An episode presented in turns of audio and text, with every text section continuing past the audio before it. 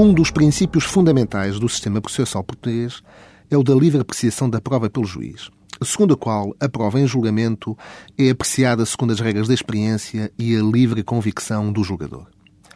Nessa medida, e ainda que o juiz aprecie os elementos de prova de uma forma livre, no sentido de tal apreciação ter de ser feita em consciência, de acordo com a sua convicção, isso não significa qualquer arbítrio na definição do que ficou ou não provado em audiência. Com efeito, intimamente ligado ao princípio da livre apreciação da prova está a exigência constitucional da motivação das decisões judiciais,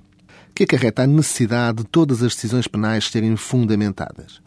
com a indicação dos factos provados e não provados e dos elementos de prova que levaram o Tribunal a decidir que este facto se provou e aquele se não provou. Motivar uma sentença ou um acórdão é descrever os meios de prova que foram analisados pelo Tribunal e explicar o processo de formação da convicção, seja para absolver, seja para condenar. Esta exigência de motivação de uma decisão judicial afere-se por três vetores. Motivação pessoal do julgador, pois o juiz julga de acordo com a sua consciência. Motivação para com o arguído,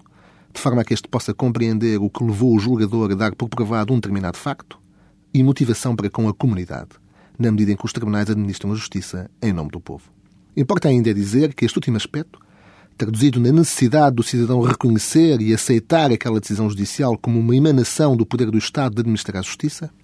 não se confunde com a discordância com a mesma e com a hipótese de recurso absolutamente legítimo e mesmo desejável numa sociedade democrática. A sentença,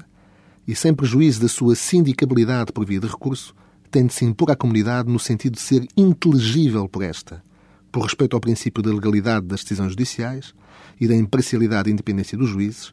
recusando-se desse modo qualquer noção de arbitrariedade, voluntarismo ou subjetividade que a possa contaminar.